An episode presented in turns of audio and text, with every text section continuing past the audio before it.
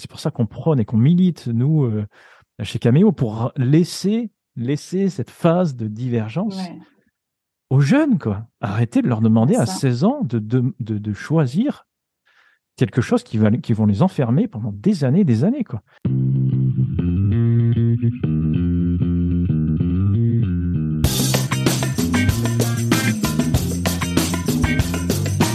On parle de quoi aujourd'hui, Lauriane? Aujourd'hui, on va parler euh, d'un sujet, je pense, qui me tient beaucoup à cœur en ce moment, euh, qui est sur euh, tenir ses objectifs. c'est un sujet qui est très très fort dans l'équipe en ce moment, parce qu'on a plusieurs objectifs, plein d'objectifs différents et une énergie limitée, et donc un temps limité.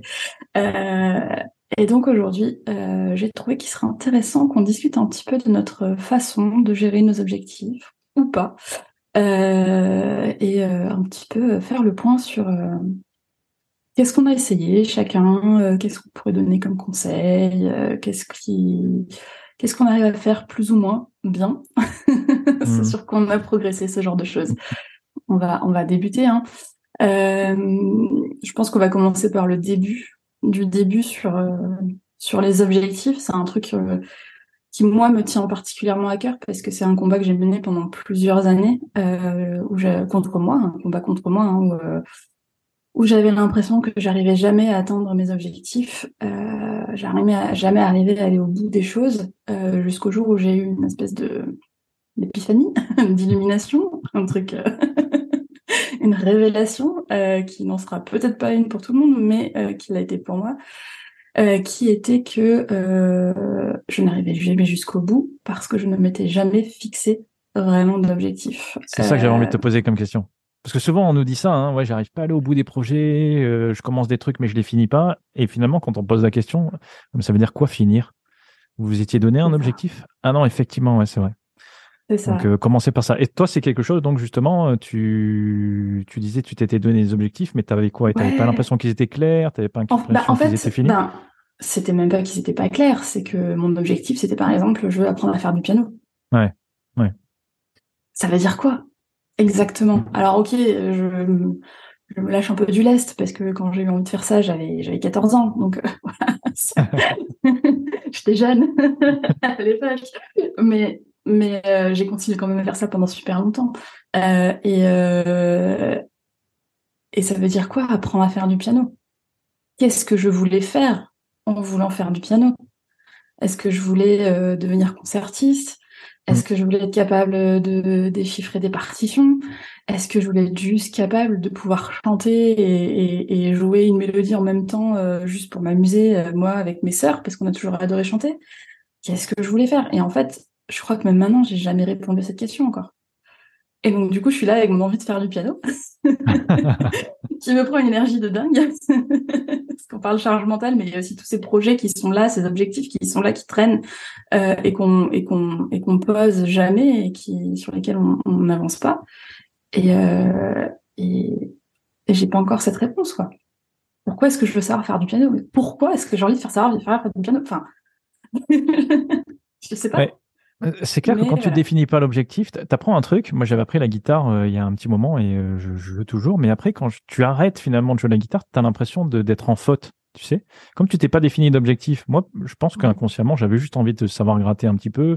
J'avais peut-être envie aussi de pouvoir m'exprimer musicalement, jouer des morceaux que j'aime bien, etc.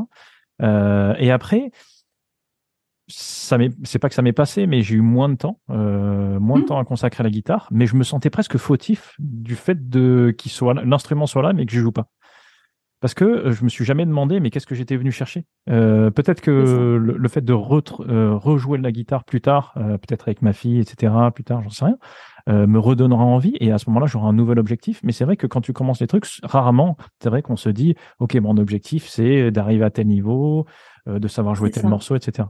J'ai rencontré quelqu'un, euh, Johan, euh, un magicien qui font des conférences formidables sur plein de thématiques et qui lui a commencé euh, le piano en se fixant un objectif clair. Il voulait jouer tous les morceaux de Disney. Et donc il a voilà, il a joué pendant un an intensément jusqu'à ce qu'il connaisse les morceaux de Disney qu'il voulait qu'il voulait jouer au piano. Mais c'est génial. Ben, voilà. Et pour lui, c'était très clair. Donc, euh, je mais c'est super Mais et c'est surtout que du coup, il y a une fin. À un moment, tu peux arriver au bout. Parce que quand tu dis je veux savoir jouer du piano, quand est-ce que tu arrêtes en fait? Quand est-ce que tu arrêtes d'ajouter de la charge sur tes objectifs? Et quand on parle d'un profil comme le nôtre, on a du mal à être euh, concentré sur une chose. À chaque fois, en fait, on s'ajoute des choses. On n'arrive jamais à prendre une chose, à se dire ok là c'est fini, je peux la reposer. Et donc, euh, c'est comme si on chargeait un sac à dos, euh, on charge, on charge, on charge de projets, de trucs. Et en fait, il y a aucun moment où on a le truc de ah ouais là c'est bon, je peux le laisser. Et c'est pire que ça même. Je trouve que c'est pire que ça. C'est hyper insidieux comme euh, comme comme problématique, c'est que si juste c'était un point en plus que qu'on devait se traîner toute notre vie, à un moment donné, on s'arrêterait, on ferait bon, on ferait le tri et puis c'est tout. Sauf qu'en plus, ça vient euh, à chaque fois qu'on se rajoute un poids comme ça et à chaque fois qu'on n'arrive pas à se délester dans ces projets, à se dire c'est bon, ça c'est fini, à chaque fois notre estime de nous-mêmes, elle en prend un coup. Hmm. À chaque fois, ça vient rajouter une pierre à l'édifice de euh, je sais pas ce que je veux dans la vie, je suis trop dispersée, j'arrive pas à aller au bout des choses. Et à chaque hmm. fois, on vient un peu saper comme ça notre propre estime de nous-mêmes, alors que ça vient juste. Euh... Alors, je dis ça vient juste, ça veut pas dire que c'est simple à faire, hein, mais ça vient hmm. juste pour moi euh, de cinq minutes à se poser au début d'un truc en disant ok j'ai envie d'apprendre à jouer du piano qu'est-ce que j'ai envie de faire de ça? Et je trouve ça génial cet objectif de dire euh, ben, je veux savoir jouer toutes les chansons de Disney hmm. ou toutes celles que j'aime en tout cas la liste j'ai cette là je veux savoir jouer ça et c'est bon c'est génial hmm. parce que là euh, ben, quand tu arrêtes de le faire euh, déjà tu sais pourquoi tu le fais pourquoi je vais apprendre à jouer du piano tu vas choisir une méthode qui va vraiment correspondre à ce que tu as envie de faire. parce que du coup, j'imagine que si c'est dit je vais faire euh, les, 100 musiques de dîner, il n'a pas commencé par des heures et des heures de solfège. Oui, c'est ça. Il n'a pas fait le conservatoire pour. Euh, voilà, voilà. Ouais, bien sûr. Voilà, il a appris les partitions, il a commencé des niveaux simples, et puis petit à petit, petit à petit, jusqu'à trouver un truc qui, qui lui convienne. Et, et, et il a pu, et à chaque fois qu'il a fait ça, il a pu créer et, et, et, et entretenir son estime de lui-même il a réussi à avancer son projet. S'il n'avait pas su qu'il voulait faire ça, il aurait peut-être euh, su jouer mille fois mieux du piano, mais en étant totalement insatisfait de ce qu'il faisait. Oui, j'aime bien tu, que tu abordes l'estime de soi. Parce que moi, je trouve que ça en met un coup. Tu vois, tu, quand, surtout quand, à la limite, là, on est en train de parler de projets un petit peu solo. Tu vois, tu joues la, tu apprends la guitare, tu apprends le piano. Euh, ok, mais quand tu commences à faire des projets en groupe et que tu vois que tu ne hmm. vas pas au bout des choses, tu te poses des questions sur ta fiabilité. Quoi. Moi, c'est terrible. Hein. Des fois, je me disais, mais en fait, je suis un mec pas fiable. Quoi. J'ai dit mmh. oui, et puis je suis pas allé au bout, je les abandonne en plein milieu. Mais non, en fait, euh, il y en a beaucoup dans la, dans la communauté, euh, mmh, mmh, chez Cameo, qui, et, je me suis vraiment connu dans ça, c'est que on est bon dans les débuts de projet, souvent pendant les lancements de projet. Et puis après, le reste, euh, ok, on a compris comment ça marche, et puis on a été là dans des moments qui vraiment on était impactants, on a l'impression d'être impactant, mais pour le faire vivre après dans le long terme, des fois, c'est pas, c'est pas notre fort. Tout dépend des projets après. Tout dépend des projets, mais euh, c'est, euh, effectivement, je trouve qu'on est très très fort dans les débuts de projet. Et ça, c'est vrai que euh, on, je pense que notre curiosité et notre envie de découvrir les choses et cette capacité qu'on a depuis tout petit à découvrir plein plein de choses et à être intéressé par plein de sujets, à faire des, des connexions entre plein de choses différentes, fait que bah, quand on lance un nouveau projet, on va avoir soif de tout apprendre, quoi. Hmm. Qu'est-ce qu'il faut savoir faire? Qu'est-ce qu'il faut apprendre de nouveau? Quelles compétences je peux utiliser? C'est c'est un c'est un jeu. C'est un jeu. Notre cerveau il est au taquet. Et puis après, après on va rentrer dans le dur. on va rentrer dans le dans, le dans le dans le long terme. Et là c'est encore un sujet, mais on, on, l'abordera peut-être un petit peu plus tard. Euh, mais c'est vrai que moi, je sais qu'en ce moment, c'est quelque chose. Euh, et puis, bah, comme euh, la plupart des gens dans la commune le savent, on a été ensemble sur un atelier à, Barcelone euh, il n'y a pas très longtemps. la première chose qu'on s'est rendu compte, et on était très très très nombreux dans la salle à ce niveau-là, on ne savait pas se fixer un objectif. Ouais, là, c'était un atelier business et on était 50. Et quand il nous a posé la question, on était là. Personne ne su hmm. se poser vraiment un objectif. C'est-à-dire que on sait, là c'était un, un, atelier business, donc certains ont su se dire, ben, je veux euh, faire, euh, je sais pas, je veux euh, tripler le revenu de mon entreprise d'ici la fin de l'année. Ok. Mais c'est pourquoi hmm. ça Qu'est-ce que tu tires de ça? Qu'est-ce que ça fait si tu fais ça? Est-ce que c'est réellement ça ton objectif? Est-ce que c'est réellement ce dont tu as besoin? Est-ce que euh, euh, quel changement ça va avoir pour toi? Et en fait, toutes ces choses-là, euh, enfin moi, je me suis rendu compte que c'était peut-être le travail que j'avais vraiment à faire sur moi à l'heure actuelle, c'était m'apprendre à me fixer des objectifs. Et je pensais avoir déjà bien travaillé dessus. Mais je me rends compte que je suis très très loin des trucs. La première fois qu'on s'est rencontrés, je me souviens, tu m'as dit euh, c'est quoi tes objectifs à trois mois, à un an et tout ça? Et j'étais dit j'étais incapable de le faire. Pour moi, je pensais que j'étais viscéralement incapable de le faire. J'étais incapable de me projeter dans l'avenir comme ça. C'était impossible pour moi. Euh, et comme c'était impossible, je pensais que c'était impossible pour moi, je me refuse, enfin, je, je, n'essayais même plus, en fait, j'étais noyée complètement euh, dans les dans les possibles. Euh, c'était c'était vraiment un truc, euh, c'était un cauchemar. Moi, tu me demandais de travailler mes objectifs, euh, c'était c'était l'enfer sur terre. pour moi. Il y a soit ça, en fait, moi souvent je rencontre ça, soit l'incapacité de se dire, euh, je sais pas exactement où je vais, quels sont mes objectifs, comment les exprimer aussi, parce que c'est pas si évident. On, parle souvent d'objectifs smart, blablabla, etc. Oui. Mais c'est pas si évident finalement à quoi ça correspond, qu'est-ce que ça veut dire euh, d'un point de vue euh, entrepreneurial, euh, ça veut dire quelque chose, d'un point de vue personnel aussi, comment se fixer des objectifs smart, etc. Il y a, il y a toute une procédure, donc je pense qu'il y a des gens déjà qui ont du mal à se dire, ok j'ai du mal à me fixer des objectifs clairs. Et puis d'autres, là, très récemment, la semaine dernière, j'ai donné un, un, un cours euh, là où j'enseigne. Euh, et un des, un des étudiants euh, m'a dit, et je parlais d'objectifs justement, je leur, je leur, je leur mm. donnais conseil, écoutez, moi si j'ai quelque chose à vous conseiller, c'est de, de réfléchir à des objectifs à, à, à, long terme, à 5 ans, vous les marquez sur une feuille et puis vous les mettez, mettez de côté et finalement ça va programmer votre cerveau à aller mm. vers ces objectifs. Moi, pour la petite histoire, j'avais euh, fait cet exercice sans le savoir en fait, euh, lors de mon premier boulot euh, quand je travaillais dans une, dans une, première entreprise. Et apparemment, je ne sais pas que j'avais fait ça, mais j'avais pris mon carnet et puis j'avais j'avais marqué mes objectifs à long terme. Dans cinq ans, j'aimerais avoir ça, j'aimerais avoir ça, j'aimerais être comme ça, j'aimerais être entouré comme ça, etc. Et euh, plusieurs années euh, plus tard, j'ai retrouvé dans des cartons chez mes parents euh, ce carnet et j'ai regardé mes objectifs et je pouvais cocher les trois quarts. Quoi. Mais je savais pas, je me rappelais pas que j'avais fait ce ça. Donc je, leur disais, c'est très puissant en fait le fait de se programmer, de marquer ses objectifs à long terme, d'essayer de donner le plus de détails possible et après de le mettre de côté. En fait, on se programme pour atteindre ses objectifs. Et un des étudiants m'a dit tiens, c'est super intéressant, mais le problème c'est que moi j'ai l'impression que je me que je m'enferme quand je fais ça, que je laisse pas la place quand je définis des objectifs comme ça, je laisse pas la place à l'imprévu. Mhm. C'est intéressant le fait qu'il me partage ça. Ouais. J'ai l'impression que ouais, je, je, vais écrire ça et il faut absolument que je, je, sois dans ça, mais je laisse pas la place à euh, mais qu'est-ce qui va se passer et voyons voir. Alors, j'ai trop envie de répondre trop de trucs. je pense à tellement de trucs en même temps. Euh, je pense qu'en fonction de là où on est dans sa vie, on n'a pas forcément envie d'attendre des objectifs précis. Comme on dit qu'en créativité ou dans le marketing, etc., euh, il y a toujours deux phases qui s'enchaînent l'une après l'autre. Une phase de divergence, on va essayer d'explorer plein plein d'idées, et une phase de convergence où on va essayer de ramener, de se concentrer sur ce qui est le plus euh, le plus important.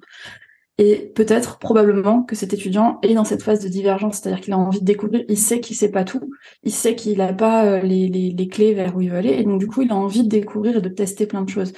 Et dans ce cas-là, effectivement, ça peut paraître euh, hyper euh, contraignant de, de, de, de, se fixer. On peut se dire bah, pourquoi j'irai vers ça alors que je ne sais pas finalement vers quoi je veux aller.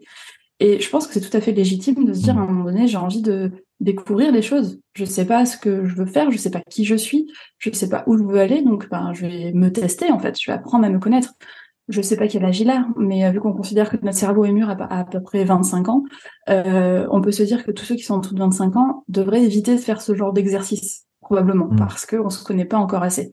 Euh, et notre cerveau est pas assez mûr pour, pour euh, assumer ce genre de, de choses. Ça, ça c'est la réponse que je lui ai donnée. tu vois, comme quoi, je, suis impatient d'avoir la deuxième parce que je lui ai dit justement, voilà, ouais. par découverte, il a 22 ans, enfin, je crois qu'il a à peu près 22 ans. Et. Donc, ok.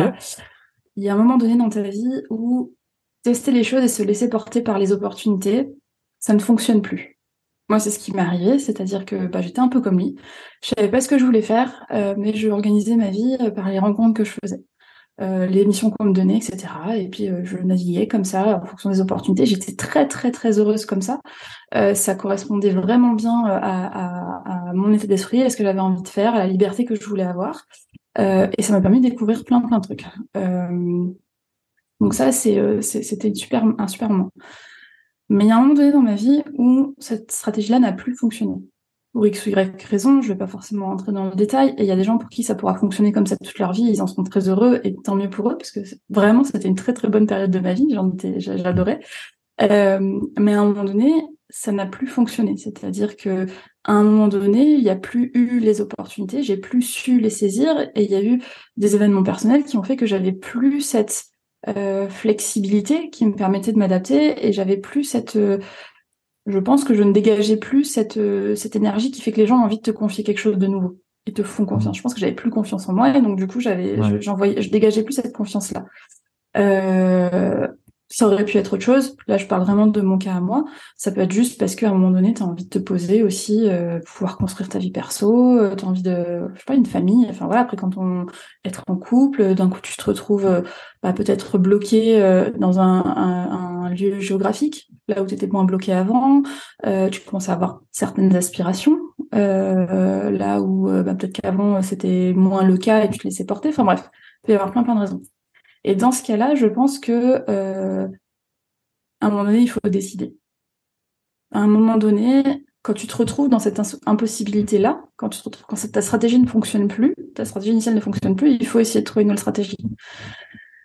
Et quand tu te laisses porter comme ça, tu n'apprends pas à faire des objectifs, tu n'apprends pas à définir un plan de carrière, tu n'apprends pas à te dire, moi, quand mes managers sont arrivés en me disant, euh, ah oui, ben ok, tu veux changer de boulot, c'est bien, mais euh, euh, où tu te vois dans cinq ans Où est-ce que tu veux aller pour qu'on définisse le chemin?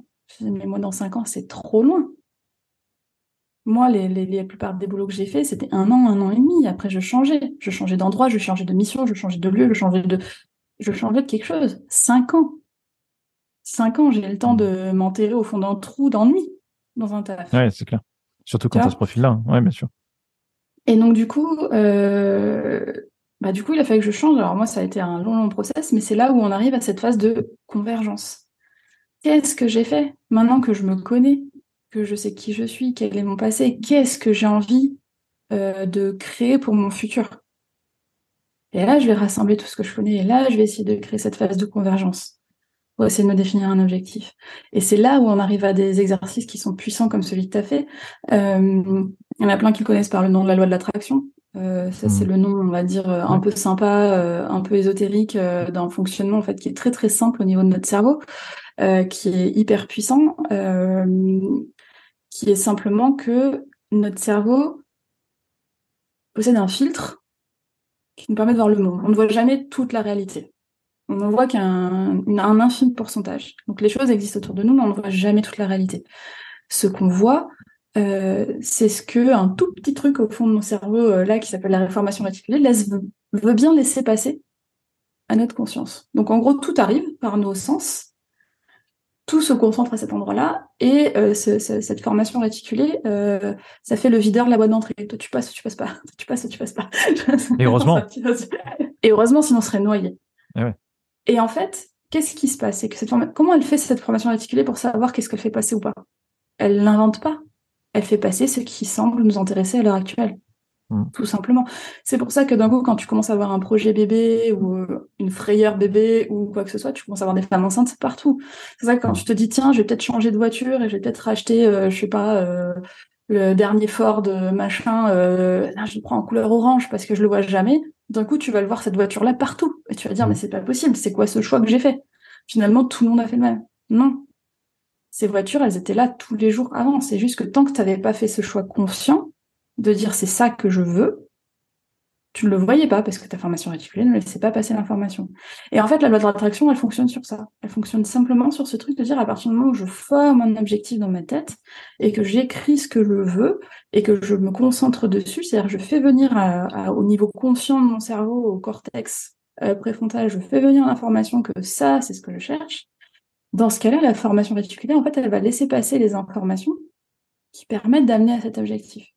D'un coup, on lui dit, bah tiens, euh, au lieu de pas faire rentrer les gens en jean basket, euh, finalement, ceux qui ont des Nike euh, machin, c'est peut-être des baskets, mais eux, ils peuvent rentrer. Et du coup, bah maintenant, elle va regarder les chaussures aussi. Puis elle va dire, ok, ça, toi, tu peux rentrer.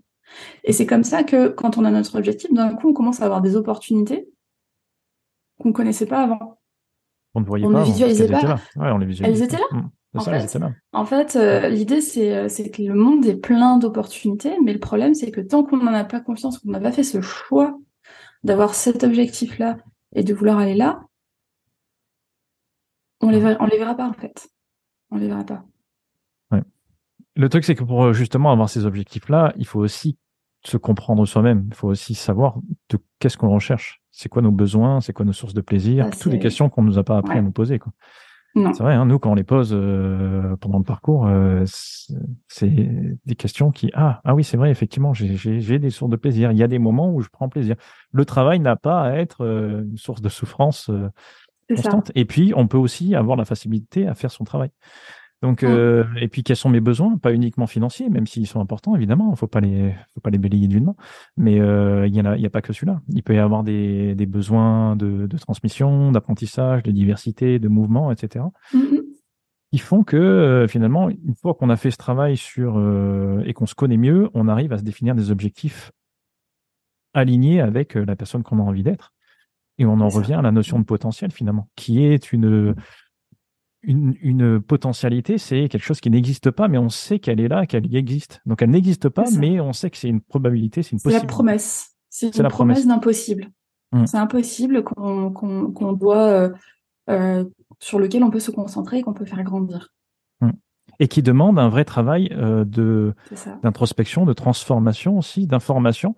On a besoin, comme tu dis, avec cette phase de, phase de divergence, d'aller chercher des informations sur le monde et sur nous-mêmes. C'est ça, que c'est important. Il faut savoir qui on est. Il faut mm. savoir qui on est. On ne peut, si on ne sait pas qui on est, si on ne peut pas savoir ce qu'on a aimé, pas aimé, euh, j'ai pas fait le parcours moi personnellement, mais je pense que vous posez cette question, c'est à quel mm. moment vous avez vraiment kiffé un taf? Quelle expérience dans un taf ou ailleurs, hein, mais quelle expérience vous a vraiment fait vibrer? Quel truc vous dites, ça c'est là j'ai pris mon pied, Qu'est-ce qui s'est passé? Avec qui? C'était mhm. Dans quelles circonstances? Qu'est-ce qui s'est passé? Parce que même dans le taf le plus pourri de la Terre, il y a toujours des moments où on est à sa place et on se sent bien. Et arriver à identifier ces moments, si t'as pas vécu, tu fais comment?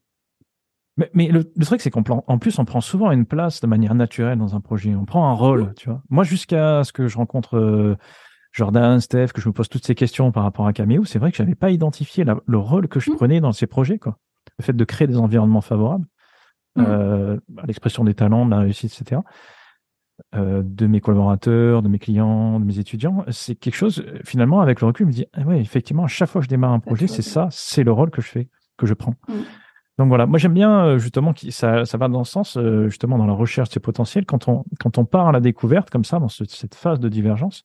Et c'est pour ça qu'on prône et qu'on milite, nous, chez Cameo, pour laisser, laisser cette phase de divergence aux jeunes, quoi. Arrêtez de leur demander à 16 ans de, de, de, choisir quelque chose qui va, qui vont les enfermer pendant des années, des années, quoi, dans lequel ils vont avoir l'impression d'être étouffés. C'est impossible. T'as pas d'information, t'as pas euh, d'expérience. Bon, voilà.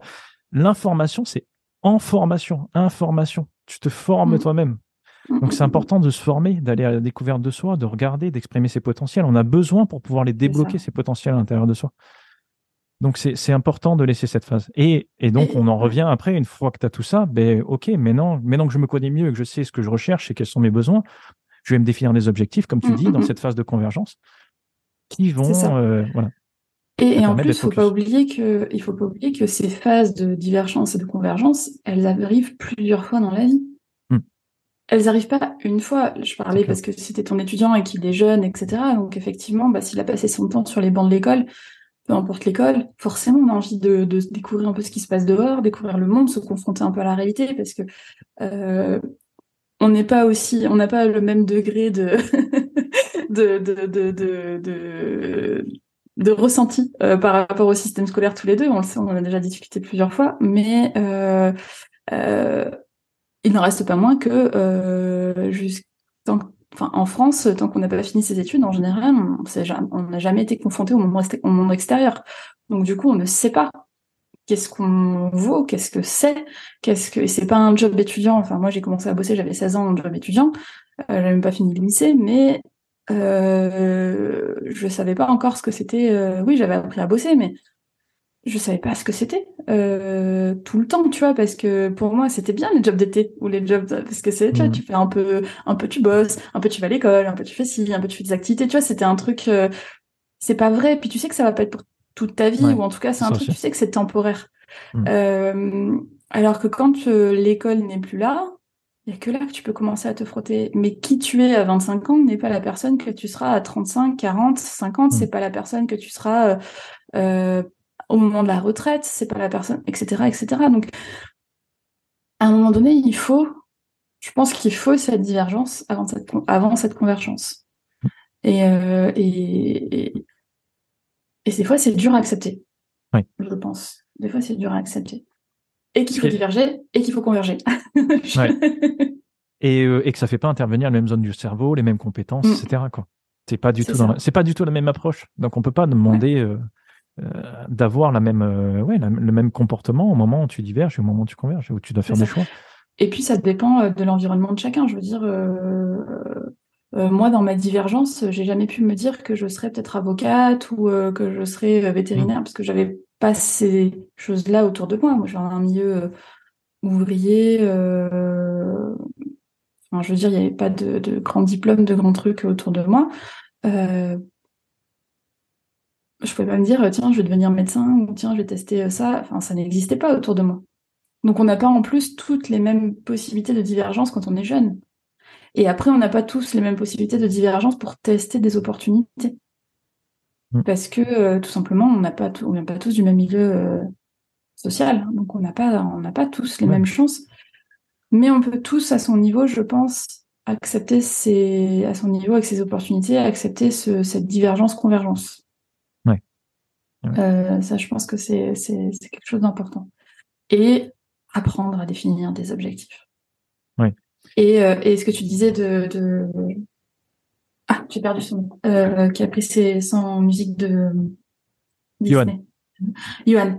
Euh, ce que tu disais de Yohan, bah, par exemple, voilà, apprendre à d'ici la fin de l'année X morceaux de Disney euh, pour pouvoir les jouer avec ses enfants, par exemple, euh, ou parce que simplement on était fan de Disney quand on était petit.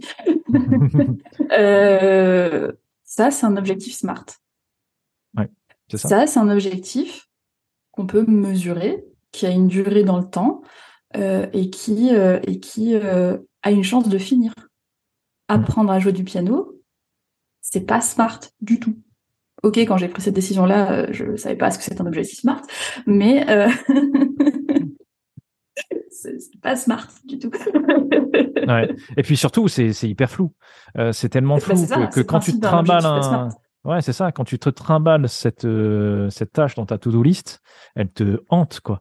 Et euh, tu sais même pas par où la prendre, quoi, en fait, parce que, ok, apprendre une langue, apprendre le piano, ok, c'est quoi, en fait, euh, décompose-là. Et, et, même si elle fait partie de ta to-do list, parce que j'ai réessayé entre-temps. Hmm. j'ai réessayé entre-temps. je me suis dit, on parlait de filles, j'ai ma fille, elle m'a dit, ah, je vais apprendre du piano, donc on lui a acheté un petit piano pour son anniversaire l'année dernière. On s'est dit, bah, je me suis, moment, elle s'est dit, elle va apprendre le piano. Donc, qu'est-ce qu'elle a fait, maman? Elle a, elle, a, elle a mis dans cette to-do list faire une demi-heure de piano tous les jours. Mais pourquoi? Mm. Ça a duré un mois. Parce que je ne sais pas qu'est-ce que je fais en faisant ça. Donc, c'est euh, c'est juste, euh, c'est juste euh, pas smart, en fait. Donc, on voit qu'entre 14 et, et plus de 38 ans, j'ai pas beaucoup évolué sur ma capacité à, à faire des objectifs, en fait. Hmm. Moi, j'ai bien aimé pendant l'atelier qu'on a fait à Barcelone où il y a, il y a cette fille qui est venue et qui disait, ben nous, moi, un de mes objectifs, c'est d'avoir 50 000 followers sur Instagram. Et qui a dit, hmm. pourquoi tu n'y arrives pas? Pas trop. Euh, en fait, ouais, t'en as pas envie, quoi. Et euh, t'en as pas vraiment envie. Il arrivé à définir le fait que, ouais, t'en as pas vraiment envie. Tu sais même pas pourquoi t'as envie d'avoir autant de followers. Comme tu dis, tu sais, t'as pas la raison qui est derrière. C'est vrai que ça, euh, on entend souvent, tu vois, le nombre de followers, surtout dans les sociétés, les gens qu'on accompagne dans leur euh, marketing, en communication, c'est euh, d'avoir un maximum de followers. Mais finalement, ça sert aucun, ça sert aucun objectif concret. C'est ça. Hmm. Pourquoi Souvent, c'est de la vanité en plus. Ouais, ou alors c'est des, c'est des, tu lis sur un post un truc, si t'as pas X de followers, tu peux pas faire tant de machin. Ou alors c'est des gens qui vont te dire, bah moi, si je fais pas un million de chiffre d'affaires, c'est mort par an mais ça sert à quoi de faire un million hmm. De quoi tu as vraiment besoin à un moment donné? Et ça, c'est un exercice que j'avais fait il y a un petit moment, euh, qui était de définir euh, euh, quel était mon budget si j'écrivais ma vie de rêve, alors attention, pas une vie de rêve de je viens de gagner l'auto et je dépense tout et je vais claquer tout dans la drogue, etc., etc. C'est pas trop mon genre, mais bon, c'est pour ceux qui nous écoutent. On parle pas de, de ce moment-là, on parle de ce moment-là où tu te réveilles le matin, où tu sais que t'as plus aucun problème d'argent. Ton, ton argent est réglé pour toute ta vie. À quoi ressembleraient tes journées idéales dans ce cas-là? Qu'est-ce que tu ferais? Hmm. Comment tu t'organiserais? Où est-ce que tu vivrais? Avec qui? Qu'est-ce que tu mangerais? Qu'est-ce que tu ferais comme activité? Qu'est-ce que tu etc etc. Et en fait, tu définis ça et tu crées ton planning comme ça de rêve, un truc que tu te dis je serais capable de faire ça toute ma vie tellement c'est bien pour moi, je serais capable de faire ça toute ma vie. Et en fait, tu chiffres. Hmm. Tu chiffres ça à la, au jour, à la semaine, au mois, etc. Donc tu chiffres quand tu dis bah par exemple, euh, bah moi je veux euh, je veux avoir des week-ends de quatre jours tout le temps, euh, je veux pouvoir, euh, euh, je veux bosser un peu parce que j'ai décidé que, enfin, voilà, je peux pas être oisif toute ma vie. Enfin, moi, en tout cas, je pourrais pas. mais je veux travailler trois heures le matin et puis deux heures l'après-midi, après pouvoir m'occuper de ma fille, pouvoir faire des activités, pouvoir faire ci, pouvoir faire ça, faire du bénévolat, faire des trucs comme ça, partir en vacances des fois, mais finalement pas tant que ça. combien ça coûte? Hmm. Et comme ça, je sais combien je veux gagner. Et cet argent, c'est pas juste pour faire plaisir à mon banquier ou pour afficher euh, sur un post LinkedIn. C'est pour vivre ma vie de rêve à moi. C'est un exercice qu'on fait faire pour parcours. On fait calculer tout ça, en fait. On fait calculer euh, euh, trois notions financières, en fait, qui est justement, mais le dernier, c'est cette liberté financière où tu calcules mm. vraiment ta vie de rêve. Mais avant, trois niveaux déjà.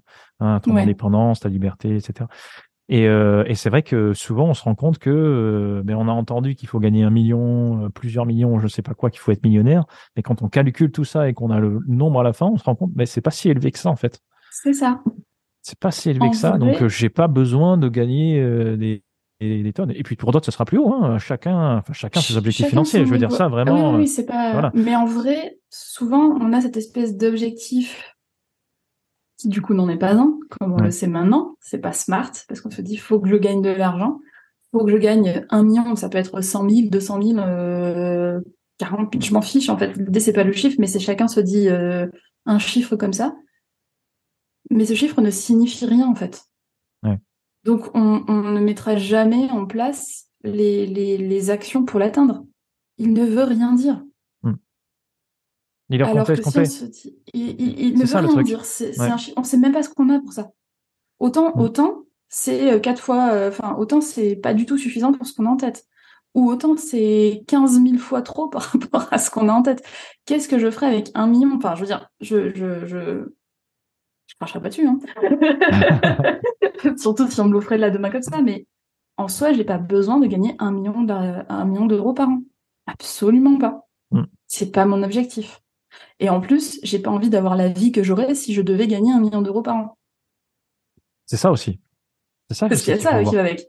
C'est ça qu'il faut voir. Les responsabilités que tu as, etc. Enfin, c'est comme avoir une société avec euh, 10 euh, personnes, 50 personnes, 200 personnes. C'est plus du tout la même vie, quoi. Souvent, on a l'impression, enfin, on entend souvent ça, hein, tu vois, dans l'entrepreneuriat, il faut scaler, il faut scaler, il faut scaler, quoi. Il mmh. faut toujours gagner plus. Que ça, ça a aucun sens de dire ça. Ça n'a aucun sens. Moi, les meilleurs entrepreneurs que je connais, c'est des gens qui savent exactement qu'est-ce qu'ils recherchaient, à quel, justement, leur objectif, qu'est-ce que c'était. Tu mmh. vois, euh, on a un pâtissier dans la région qui est, qui est génial. J'ai eu la chance de, euh, Pascal Lac, j'ai eu la chance de m'entretenir avec lui et lui, lui poser la question. Euh, euh, c'était il y a des années, des années. Hein, J'étais pas encore entrepreneur. Et mhm. pourquoi finalement tu vas pas euh, dans notre département ou même à l'étranger? Il me dit mais on m'a proposé hein, des, des, prestations euh, dans les Émirats, etc. Mais je mhm. je sais pas comment mon produit va arriver là-bas. Et moi, ce qui m'importe, c'est de faire de la qualité. Moi, ça me suffit d'avoir plusieurs pâtisseries sur la côte. c'est ok. Et puis surtout d'avoir une entreprise familiale avec qui, dans laquelle il fait bon vivre. Et c'est suffisant. Et le dernier dernière interview qu'on a fait de, de Georges Dufault, l'entreprise WIT, euh, mm. c'est pareil, il a 80 personnes, il le dit lui-même, il s'amuserait pas euh, pour 200 personnes, c'est pas son truc. C'est pas son truc de grossir, il est bien, pour lui, ça, son écosystème lui va, c'est très très bien, c'est nickel. C'est ça. Il a assez pour être en sécurité, il a assez pour euh, pour pour être comme il veut. À un moment donné, il n'y a pas forcément besoin de grandir toujours plus, d'avoir mm. toujours plus. Et ça, c'est ça, c'est des fois difficile à comprendre. Ouais, c'est parce qu'on entend, quoi. Hein. C'est ça le truc. C'est parce qu'on entend, c'est pas ce dont on a été élevé. Ouais. j'espère, j'ai quand même bon espoir qu'avec euh, toutes les actions qui sont faites, tout par rapport au changement climatique, etc. On, on, a, on essaie d'arriver dans un discours un peu différent, euh, mais c'est un discours économiste en fait. C'est un discours capitaliste, avoir toujours plus, hmm. parce qu'en fait la seule la seule voie possible c'est en avant. Ouais. Ouais, mais là il faut redéfinir justement. C'est là où il faut redéfinir les priorités, mais à l'échelle globale. C'est ça. Tu vois? Est-ce que vraiment notre mmh. priorité, c'est une croissance euh, continue euh, là où les ressources sont, sont pas euh, illimitées? Ne le sont pas. voilà. Donc au bout d'un moment, il faut, voilà, il faut se poser la question. Mais voilà. après, est-ce que les, certaines technologies nous permettront de prendre une, de revoir un petit peu tout ça, comme l'intelligence artificielle, etc. À, voir, honnêtement. Moi, je suis curieux de voir un petit peu la suite, voir si mmh. jamais on peut remettre la place du travail comme il faut, la culture, la créativité, etc. On a vu que ça bouscule énormément de choses, donc euh, je, suis, impatient de voir un petit peu où est-ce que ça va aller. tout ça. Mm. C'est ça. Bon, pour ceux qui euh. chercheraient euh, ces notions financières, c'est sécurité, indépendance et liberté financière. si vous arrivez à avoir ces trois chiffres, déjà ça va vous donner énormément d'informations sur sur qu'est-ce que qu'est-ce que vous recherchez financièrement et qu'est-ce qui vous. C'est ça. De quoi vous avez besoin et quels peuvent être vos vrais, quel peut être votre objectif smart financièrement? Après, il y a tous les autres. bon, alors, et qu'est-ce que, comment tu es aujourd'hui par rapport à la définition des objectifs euh, et, comment ça s'articule après, une fois que tu as défini ces objectifs? Ah. euh, Alors, moi, personnellement, sur la définition des objectifs, ça reste toujours un, point sur lequel je travaille encore beaucoup. Euh, je, suis dans, je pense que je suis dans une période un peu charnière en ce moment. Où j'essaie vraiment de prendre ce problème à bras le corps parce que je pense que ça fait partie des, euh, des choses qui me bloquent pour aller euh, hmm. justement atteindre mes objectifs, c'est que je ne les connais pas. Euh, et donc là, j'ai vraiment, là, c'est vraiment devenu un problème difficile pour moi. Et donc du coup, c'est pour ça que je je je, je me penche euh, dessus. Euh, je fais tous les exercices possibles, imaginables, dits d'une façon ou d'une autre, pour arriver à les définir, à les poser sur papier, à être en accord avec eux. J'ai un peu l'impression des fois que c'est un travail sans fin. Euh, alors je sais que c'est pas le cas parce que je sais que ma manière de poser des objectifs il y a un an et demi en arrière et ma manière de le faire maintenant sont complètement différentes. Euh, mais c'est toujours un, travail en, en progrès. C'est-à-dire que j'arrive très bien à, fixer des objectifs pour euh, mes clients, j'arrive très bien à, fixer des objectifs pour mes pro, pour certains projets tant que c'est pas pour moi directement. Euh, Donc c'est plus d'un point de vue personnel ou d'un point de vue ouais, ouais. Bah parce que je pense que j'ai le même problème que ton étudiant, c'est que euh, je me dis eh oui mais et si? Et si et si ouais. et si je rate des choses euh, Est-ce que ça c'est bien moi? Est-ce que c'est vraiment là que je veux aller? Parce que là après c'est chat échaudé qui craint l'eau froide. Hein, enfin craint l'eau chaude, je sais plus ce qu'on dit. Euh... Désolée. fin de semaine. Euh, mais en tout cas. Euh... T'as l'impression de te fermer les portes en fait. non, j'ai peur de me tromper. Ah, de te tromper, ok. Et que du coup, euh, ben si si si voilà donc c'est toujours le problème sur des petits objectifs. En fait, c'est ça, je pense, mon problème, et c'est ça qu'il faut que j'essaye de faire maintenant, et c'est ce que je vais essayer de, c'est ce que je... là, c'est ce que j'ai compris et que je veux faire, c'est commencer par des petits objectifs, hmm. comme le piano par exemple. Ok, définis ton petit objectif. Qu'est-ce que tu veux savoir? Ça peut être juste savoir jouer un morceau à tel moment. Mais l'idée, c'est euh, que je me définisse des petits objectifs et que j'y arrive pour commencer à changer un peu à, à touquer, comme, mhm. comme disent les Anglais. Euh, désolé pour l'anglicisme, mais à changer en fait, à, venir un petit peu, euh, euh, juste un tout petit peu changer. Alors ça veut pas dire complètement révolutionner, mais juste utiliser le fonctionnement de mon cerveau habituel, qui n'aime pas faire ça, et juste trouver le petit truc à changer euh, qui, qui, qui aurait le minimum d'effort pour moi à changer et qui aurait le maximum d'impact à la fin. Tout cas, c'est ce, ce, ce principe-là, c'est que on va, on peut pas changer fondamentalement, notre manière de fonctionner parce que ça fait trop longtemps qu'elle a été euh, créée et, entretenue. Euh, mais par contre, on peut venir essayer de changer de stratégie et on peut venir essayer de changer euh, les petits les petits éléments pour hmm. avoir un résultat différent. Donc moi, je pense que ça va. Ouais. C'est intéressant ce que tu dis parce que souvent on, s'attend à, devoir changer un gros truc dans sa vie pour obtenir un changement et qu'en fait euh, souvent on se rend compte que c'est des petits éléments qu'on va changer, des têtes, des, habitudes qu'on va perdre, des petites habitudes qu'on va arrêter. Par exemple, regarder euh, euh, traîner une heure sur les réseaux sociaux par jour, regarder ses mails tôt le matin, etc. Des petites choses qu'on va changer qui vont avoir un gros impact dans ta vie. C'est ça. ouais. Pardon, vas-y, vas-y. Non, mais il y a aussi ce, dont tu parles, c'est intéressant, c'est euh, souvent on, nous fait ce retour et euh, je pense qu'on l'a tous connu et puis, puis moi-même euh, je, suis pas non plus à l'abri de ça, cette peur de se tromper. Tiens, tu fais un choix et tu as peur. Je pense que tu vois, on a l'habitude d'envisager tellement de possibilités et d'être ouvert mmh. tellement à, toutes les opportunités qui pourraient être devant, qui pourraient s'ouvrir à nous avec cette curiosité, cette soif d'apprendre, puis ces remises en question, etc. sans cesse. On a l'impression qu'on va faire un mauvais choix. Et ça, cette notion de mauvais choix, que je pense qu'on a ressenti X fois parce que euh, je pense que les gens, euh, peut-être euh, pas forcément, enfin pas de manière malveillante, hein, mais de manière bienveillante, nous disent T'es sûr de toi cette fois-ci? Parce que ça fait dix fois que tu nous dis que machin. Donc on a l'impression que les choix précédents étaient des mauvais choix.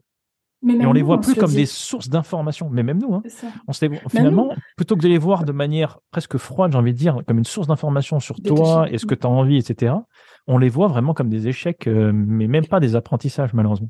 Non, c'est ça, c'est que en même temps, enfin moi j'essaie de me remettre dans comment j'étais euh, à un moment donné où j'ai décidé de changer de région, etc., pour changer de job. Hmm. Quand je suis arrivée, j'étais euh, hyper enthousiaste. je veux dire, je changeais de vie, littéralement. j'ai pris ma 206, je l'ai blindée avec tout ce que j'avais, mes deux chats, et j'ai traversé la France pour aller changer de taf et changer de tout, en fait. Hmm. Et j'ai pas eu besoin du regard des autres quand six mois après j'ai commencé à m'embêter dans mon job quoi. Pour me dire putain t'as encore fait un mauvais choix. Mm. encore. Et, et, et j'ai pas besoin des autres. Je me le dis suffisamment à moi toute seule en fait. Mm. tu vois? Et, et on est plus, beaucoup plus dur que les gens autour de nous souvent. Ouais, sauf des cas exceptionnels euh, de personnes vraiment toxiques mais la plupart du temps on est tellement plus dur avec nous-mêmes que euh, ce que euh, les gens autour de nous euh, seraient. Mm. Ah oui, complètement. Ah, ça c'est ça c'est un exercice ça c'est terrible. Hein. Je pense que on, serait jamais aussi dur avec quelqu'un qu'on est qu'on avec soi. Il y a un exercice comme ça. Hein. psy où justement tu dois te parler. imaginez un enfant. Est-ce que vous le parlerez de la même manière dont vous vous parlez vous-même? Non, c'est pas. Donc pourquoi vous vous occupez pas de votre enfant intérieur quoi? Même pas un enfant, ton, un ami, mais quelqu'un que tu croises, un inconnu que tu croises dans la rue, tu lui parlerais mm. pas comme ça, alors que le mec, tu, mm. le verras jamais, à moins d'avoir un problème dans ta tête. Mais sinon, euh, tu, tu, parlerais pas, jamais. Tu parles à personne autour de toi comme ça, même à la personne que tu es le plus, tu lui parles pas comme tu te parles à toi-même. Mm. Même ton pire ennemi, tu, tu, tu, tu vas pas le piquer de la façon dont toi tu vas te piquer. Tu vas pas le saper de la façon dont tu vas le saper. Tu peux l'insulter de tous les noms. Mais je pense que si juste on s'insultait de tous les noms, euh, ça nous ferait moins de mal que tout ce qu'on est capable de se dire à nous-mêmes, tu vois. c'est clair. Donc, euh, oui, pour en revenir à la question de base qui était euh, qu'est-ce que je fais maintenant pour mes objectifs Donc, moi, mon idée, c'est d'essayer d'avoir des petits objectifs comme ça Smart. et c'est aussi d'essayer d'aider d'aider mon cerveau en fait, euh, comme j'ai plein de projets en parallèle euh, et plein de choses à faire en même temps, j'essaie de trouver des outils qui aident mon cerveau à euh, constater l'avancée des choses. Mmh. donc, j'avais commencé avec les to-do list, ouais. classique. c'est hyper déprimant, hyper déprimant, hyper déprimant parce que sur une to-do list en général, tu mets tes trucs les plus importants à faire, tu vois. Mm. Les trucs que tu as le moins envie de faire. Le truc où, avant de le faire, tu vas faire 50 000 choses qu'il fallait que tu fasses de toute façon, mais que tu rajoutes pas sur ta to-do list, mais euh, qu'il fallait faire aussi, tu vois, comme, euh, je sais pas, faire une machine, euh, passer un appel, prendre un rendez-vous, enfin bref, tous ces trucs que t'as pas envie de faire, mais qui... Et à la fin de la semaine, t'as l'impression d'avoir fait plein de trucs parce que ça fait cette pression de la to-do list qui t'a forcé à faire plein de trucs parce que tu te dis, je veux pas le faire, donc je vais faire tout le reste avant. Donc t'as fait plein de trucs. T'as l'impression d'avoir fait que tu voulais faire. Mm, c'est ça, non, pas non, les choses importantes. Fait, t'as fait plein de trucs, mais t'as pas fait ce qui était écrit sur ta to-do list. Et du coup, tu te dis, putain, je suis qu'une merde. Hum. Non, mais littéralement, tu dis, je n'ai pas fait ce que j'avais à faire. Ça, hum. ça, c'est ce que moi, je me disais. Donc après, j'ai changé. J'ai hum. fait la done list. C'est-à-dire que au lieu Alors, je m'écrivais ce que j'avais à faire. Ok. Et par contre, j'avais, pour garder euh, visuellement, euh, comme on dit, hein, écrire ce qu'on doit faire, c'est quand même important. Mais par contre, je rajoutais sur ma liste tout ce que je faisais la journée. Ça, c'était vachement mieux euh, sur, sur mon état d'esprit parce que du coup, je voyais tout ce que j'avais fait. Hmm. C'est-à-dire, je me disais pas juste, t'es nul, tu fais rien, t'es une grosse flemmarde. Mais, euh, disais, bon, ok, ok, t'as procrastiné. Ok, mais t'as procrastiné en faisant tout ça aussi qu'il fallait aussi faire. Donc, c'est bien, voilà. Euh, mais c'était pas encore suffisant parce que euh, ça allait quand j'avais des boosts d'énergie, mais quand j'étais à plat, c'était compliqué et j'arrivais pas du coup à m'organiser sur une semaine.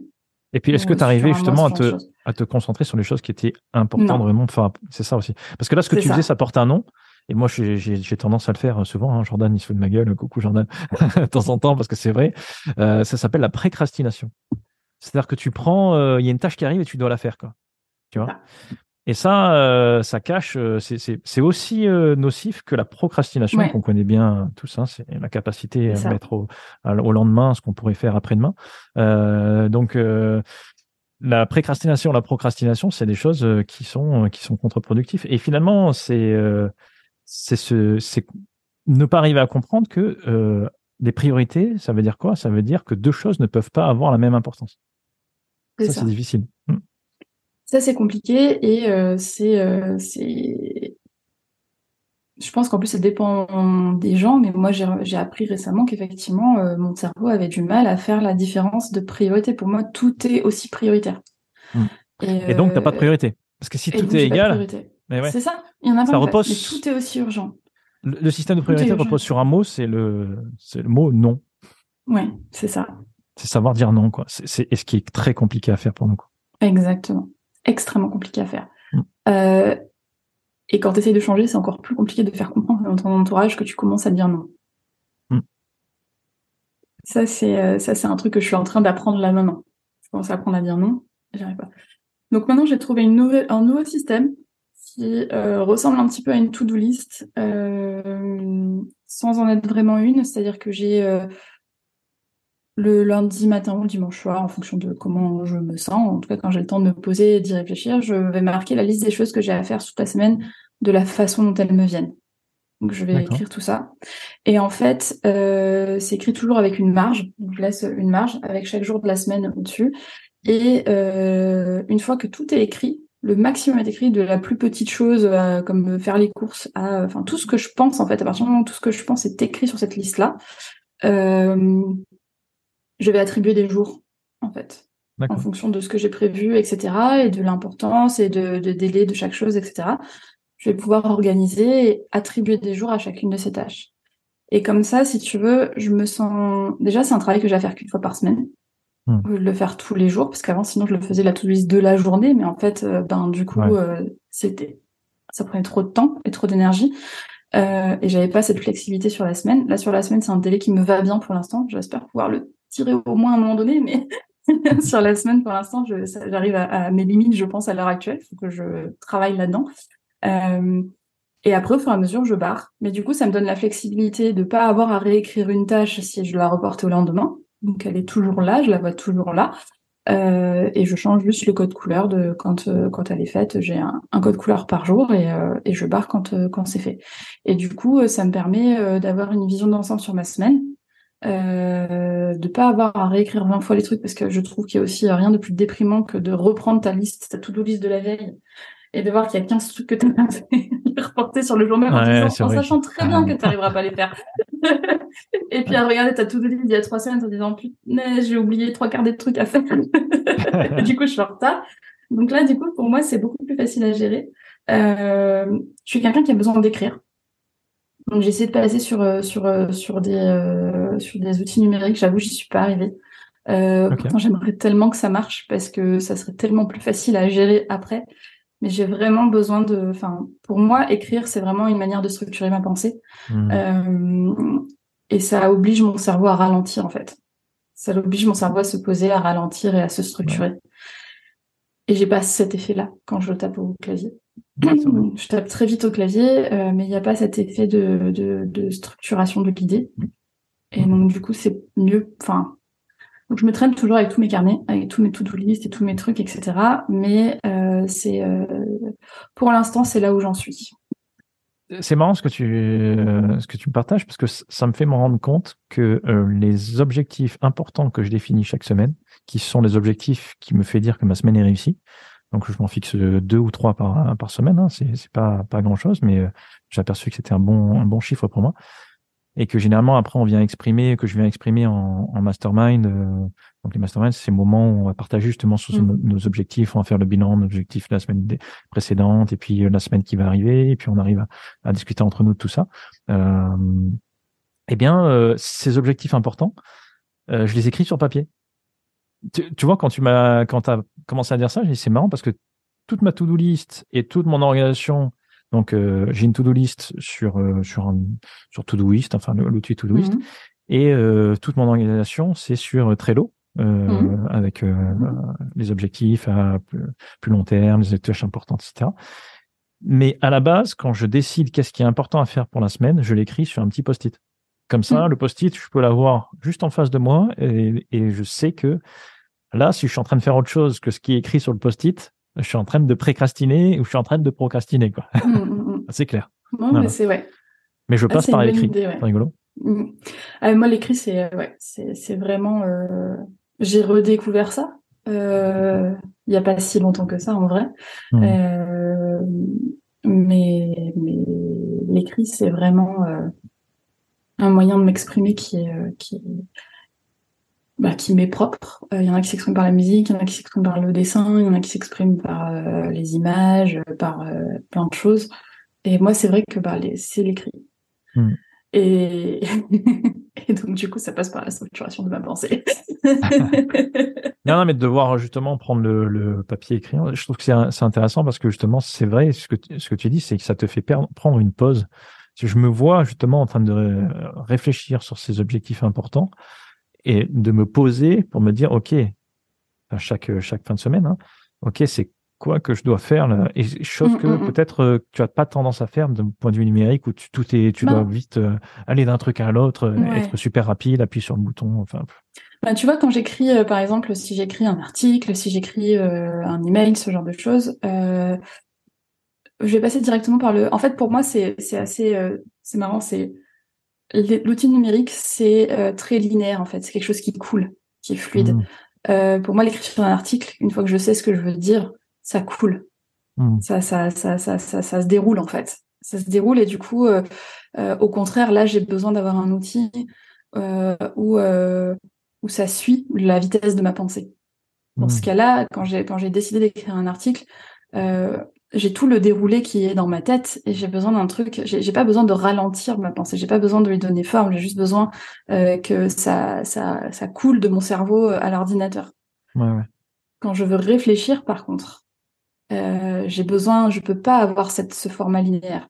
J'ai besoin de réfléchir. J'ai besoin d'avoir un support. Euh, euh, où je peux aller à gauche, à haut, à droite, à bas, euh, bouger des trucs, etc. Ça peut être fait sur euh, sur des outils numériques. Mais même dans ce cas-là, je vais préférer euh, un, un, pencil et écrire sur euh, sur euh, un stylet mmh. et écrire sur un, une tablette euh, ou un cahier un outil où je vais taper au doigt parce que c'est ça a pas la même.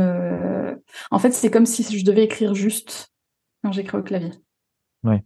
C'est plus un moment de c'est plus le moment de l'hésitation de la recherche, c'est le produit final qui sort. Hmm. Mais tout ce qui est avant. On peut faire le parallèle avec euh, ben, le fait de lire un bouquin et le fait de regarder le produit fini ou que c'est pré-mâché ou tu as une série ou un film où euh, ça laisse peut-être moins de place à l'imaginaire, un petit peu hmm. peut-être moins de temps pour la relecture, la réflexion. Enfin voilà, en tout cas ça m'a fait penser à ça. Peut-être que l'image n'est pas forcément parfaite. Mais, euh, Ouais. Je veux pas ouvrir le débat de qu'est-ce que c'est clair, on va lancer ça. Il nous faut un nom de code pour euh, dès qu'on part trop loin, on revient. Quoi. Hier pendant la réunion euh, avec nos clients, c'était chocolatine. Euh, Là, je pense euh, généralement avec Avril la dernière fois, c'était girafe. Pendant la réunion. D'accord, ok. moi, je vais dire très poliment, je n'ai pas envie d'ouvrir cette girafe. Euh, et du coup, si on passe, bon, bah là, on a parlé. Toi, toi tu t'organises. Donc, tu nous as dit que tu avais trois. Donc, tu faisais partie d'un mastermind et que tu avais du coup trois objectifs par semaine euh, pour euh, considérer. Donc, c'est ton objectif, tes objectifs phares de la semaine en fait, quelque chose que tu peux faire hmm. d'ici la fin de la semaine, où tu peux dire c'est fait ou c'est pas fait de façon objective, euh, et où euh, tu considères que si tu as fait ça et que ça, c'est bon. Oui, mais alors ça, là, on est vraiment à, euh, à la plus petite échelle finalement que je peux que je puisse avoir, c'est-à-dire vraiment organiser l'organisation de la semaine. Mais cette mmh. organisation de la semaine, cette décision sur les objectifs importants de la semaine, il doit se faire en fonction des objectifs à moyen terme mmh. qu'on a. Euh, qui sont les objectifs au trimestre. Nous, on aime bien se laisser 90 mmh. jours parce que c'est une bonne période pour mettre des choses en place et en tirer des données, en tirer des informations pour pouvoir après euh, bien corriger le tir si finalement on, on a fait mmh. fausse route. Et ces objectifs à 90 jours doivent être alignés avec des objectifs à l'année, qui doivent mmh. être eux-mêmes euh, qui doivent être eux-mêmes orientés vers la destination. J'appelle ça plutôt une destination qu'un objectif vraiment hyper précis, qui est de sur cinq ans. Finalement, où est-ce qu'on voit ce projet aller dans cinq ans? Voilà. Donc on est descendre.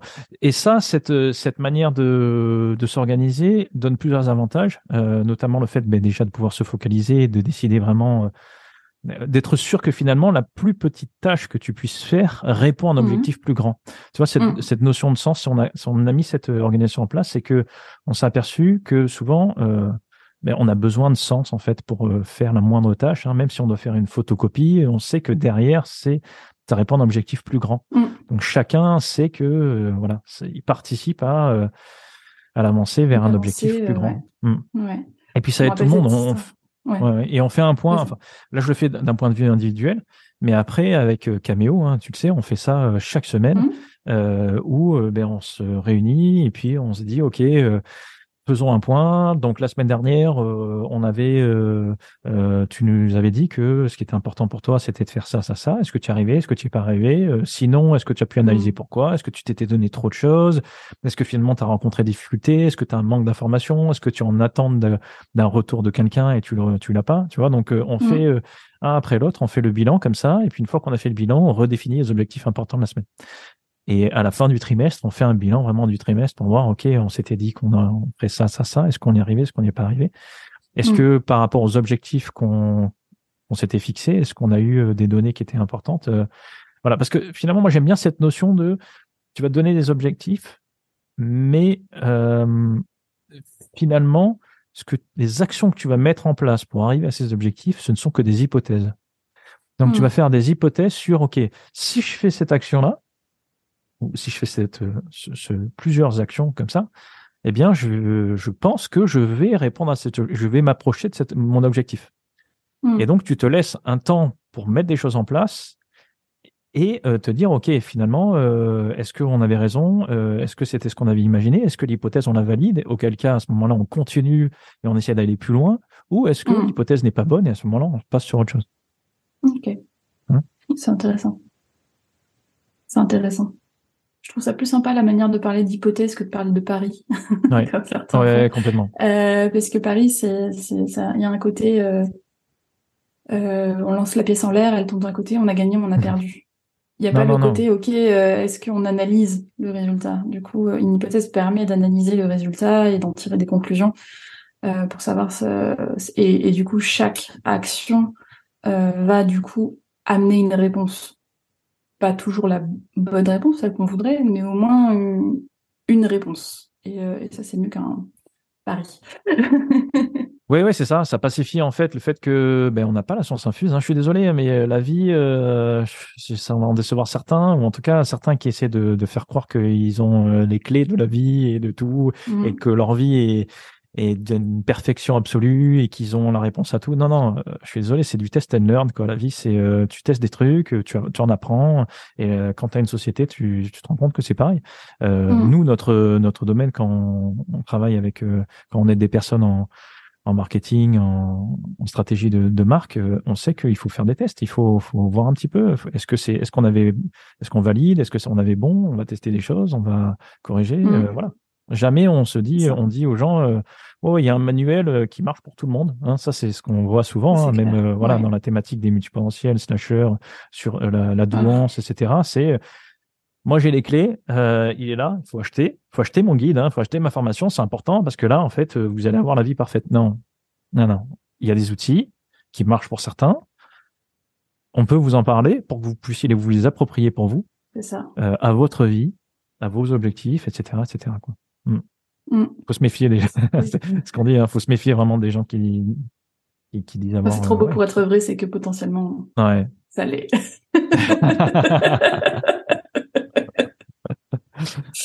c'est euh, bah c'est c'est c'est vrai que c'est quelque chose euh, auquel on a bah, je pense qu'on a tous été confrontés hein, quand on s'est retrouvé à un moment donné à se poser des questions sur notre profil à se dire bah tiens euh, qu'est-ce que je suis? Qu'est-ce que je suis? Pourquoi je suis aussi différente des autres? Pourquoi ça ça pourquoi ça fonctionne pas? Pourquoi je comprends pas ce qu'on me dit ou j'arrive pas à appliquer ou euh, je sens bien que je fonctionne pas comme ça et, euh, et, et, et voilà. Euh, je pense qu'on est tous passés euh, sur les auteurs à succès euh, parce que c'est les plus facilement accessibles. Mmh. c'est ceux qui ont la, la plus gros. Hein, ils sont là quoi. Ils ont fait du bruit, ils sont là depuis longtemps. ils ont plein, de, voilà.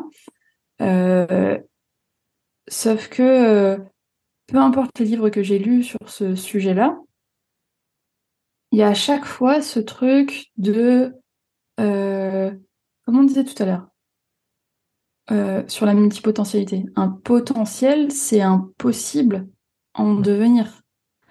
Il y a un possible, il y a, mais, mais comme toutes les graines ne vont pas germer, tous les potentiels ne vont pas germer. Et, euh, et mm. si on ne travaille pas dessus, si on ne comprend pas comment créer le meilleur environnement pour qu'un potentiel euh, s'exprime, ben, il restera à l'état de potentiel. Il mmh. restera à l'état de graine. Et, euh, et, il germera jamais, il donnera jamais de fruits. Et, euh, et c'est vrai que ben, dans tout ce qu'on lit, j'ai pas l'impression qu'on. Enfin, tous ces auteurs-là, t'as pas l'impression qu'ils te parlent que t'as des. Ils t'expliquent pas ça comme ça, ils te disent que t'es assis sur un trésor en gros. On ne parle pas de potentiel, on dit t'es assis sur un trésor, ton cerveau c'est un trésor, c'est un super pouvoir, c'est un super truc. Ben, euh, je sais pas, moi pour l'instant ça m'a pas apporté grand chose quoi. Hmm. Euh, peut-être oui de la réussite dans un domaine parce que j'étais plus douée dans tel domaine, tel autre domaine. Euh, mais en vrai, en vrai, ça m'a coûté vachement cher en thérapie quoi. en vrai, euh, en vrai, euh, en vrai, ça, ça, ça plutôt des super emmerdes, quoi, parce que euh, c'est euh, beaucoup de je sais pas ce que je vaux, qui je suis, qu'est-ce que je veux faire dans la vie, et puis je suis pas assez machin, et puis je suis pas assez ci, et puis je suis pas assez ça, et puis je suis pas machin. Enfin, c'est, c'est, c'est, c'est, on est là, le potentiel était fossilisé, quoi. Enfin, il est en mode graine fossilisée, ça fait 3 millions d'années que personne n'a vu, et il va falloir un, un, scientifique fou pour arriver à sortir du, le génome de ce truc-là, pour arriver à refaire une graine, quoi. Euh, je pense que Jurassic Park pour ceux qui. Mais euh, c'est c'est voilà et, et, et c'est vrai que quand je suis arrivée sur Cameo, bah, c'était la première fois où on me disait pas euh, t'es assis sur un trésor. Et je enfin quelqu'un qui a compris parce que je me suis sûre que tous les gens qui ont écrit des livres sur les multipotentiels ils sont pas multipotentiels. C'est pas possible. quand tu vois la merde que c'est, je pense que euh, quand tu vois la, c'est comme euh, Non, mais c'est vrai. À un moment donné, il faut dire les choses. Il n'y a pas que la multipotentialité, la douance, etc. Je les vois tous en train de se chamailler sur les, la nomination des trucs, comme si jamais ça avait une quelconque importance, tu vois. De, ah. ah. mais c'est moi qui ai inventé le terme, tu comprends? Et les, les autres gens peuvent pas travailler sur le sujet et tout. On s'en fout. Il y a des gens qui sont en demande de d'outils, de, mieux se comprendre, de justement de libérer leur potentiel. Concentre, voilà, concentrons-nous sur ça. Aidons-nous mutuellement à trouver des solutions et à discuter, à échanger sur ce que mais arrêtons de faire comme si jamais. Euh, bah, Il y a un espèce de truc mystique et c'est moi qui ai toutes les clés, je les donnerai pas. Et puis les autres, ils sont incompétents pour vous aider parce que moi, je suis le meilleur.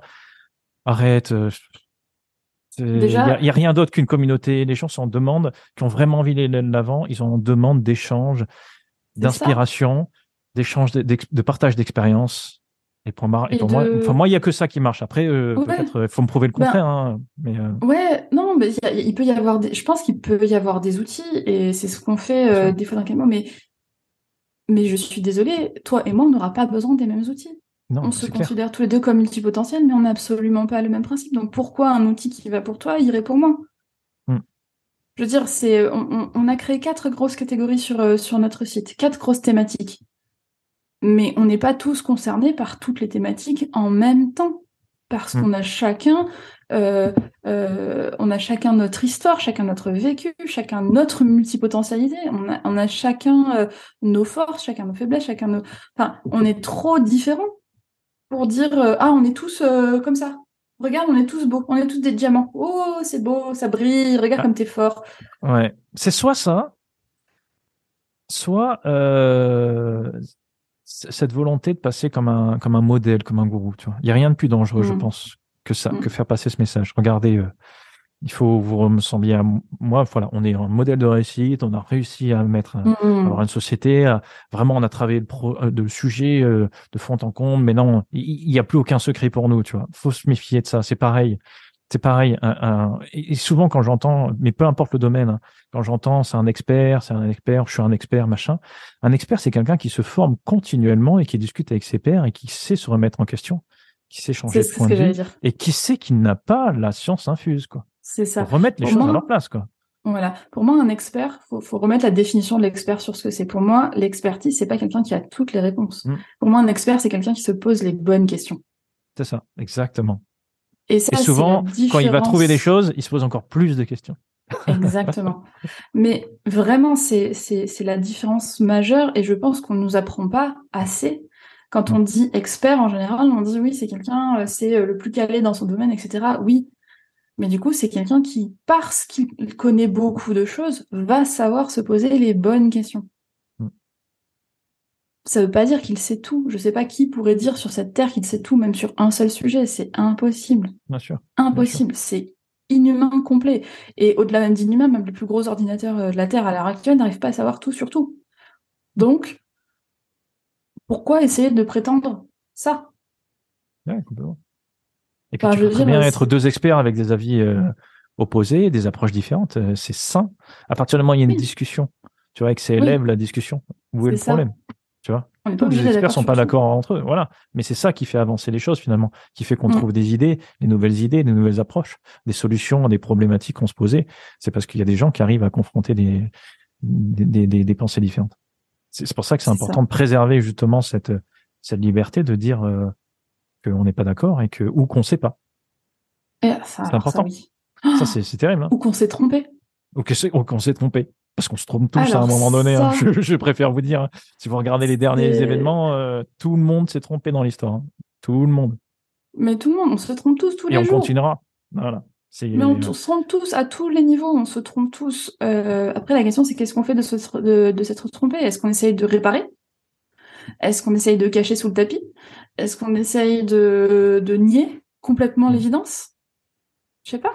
Moi, je préfère essayer de réparer et de faire les choses bien parce que c'est c'est ma manière de fonctionner euh, et de dire il faut que il faut que il faut que ça sorte, il faut que les choses soient faites correctement parce que parce que c'est c'est mon éthique à moi personnelle. Euh, et parce que j'ai appris il y a bien longtemps que si tu caches des trucs sur le tapis, ça finit toujours par te croquer la jambe quand tu repasses. Mais euh, c'est euh, c'est c'est c'est normal de faire des erreurs. Encore une fois, on est humain, on apprend par essai-erreur. Mm. Il n'y a aucun moment dans la vie où on doit être parfait. Jamais. Et, et, et ce droit à l'erreur, ce droit à l'essai, ce droit à dire en fait, non, ça c'est pas pour moi. Et c'est ok. C'est ok, je, j'y vais et ça va pas. Je me suis trompé. Ok. Ouais, je me suis trompé, je me suis trompé, j'ai dit un truc et finalement c'était pas le bon truc. Je me suis aperçu que, que ça. Ou les choses ont évolué, ou, euh, ou peu importe quoi. Enfin, et peut-être que dans 10 ans. Ah, mais je pense pas qu'on après je pense pas enfin dans la dans la, la communauté caméo les gens qui viennent sont vraiment enfin c'est vrai que le mot a été galvaudé, mais là, si vous voulez vraiment que ça se retourne dans l'action, vous pouvez faire un petit test, hein, euh, joindre la communauté et partager avec les gens de la communauté qui sont vraiment bienveillants. Il y a une vraie bienveillance dans l'action, mm. pas que dans les mots, quoi. Ok? Et souvent, c'est c'est des personnes qui vont pas imposer leur vérité et faire en sorte que, enfin, dans leur discours, de dire c'est moi qui ai la science infuse. Quoi. ce que je suis en train de te dire, c'est moi qui ai raison. Et c'est ça qui est bien, c'est ça qui est aussi plaisant finalement. C'est qu'on a des, on est en contact de gens qui ont vraiment cette ouverture d'esprit et qui sont mm. capables d'entendre un discours différent.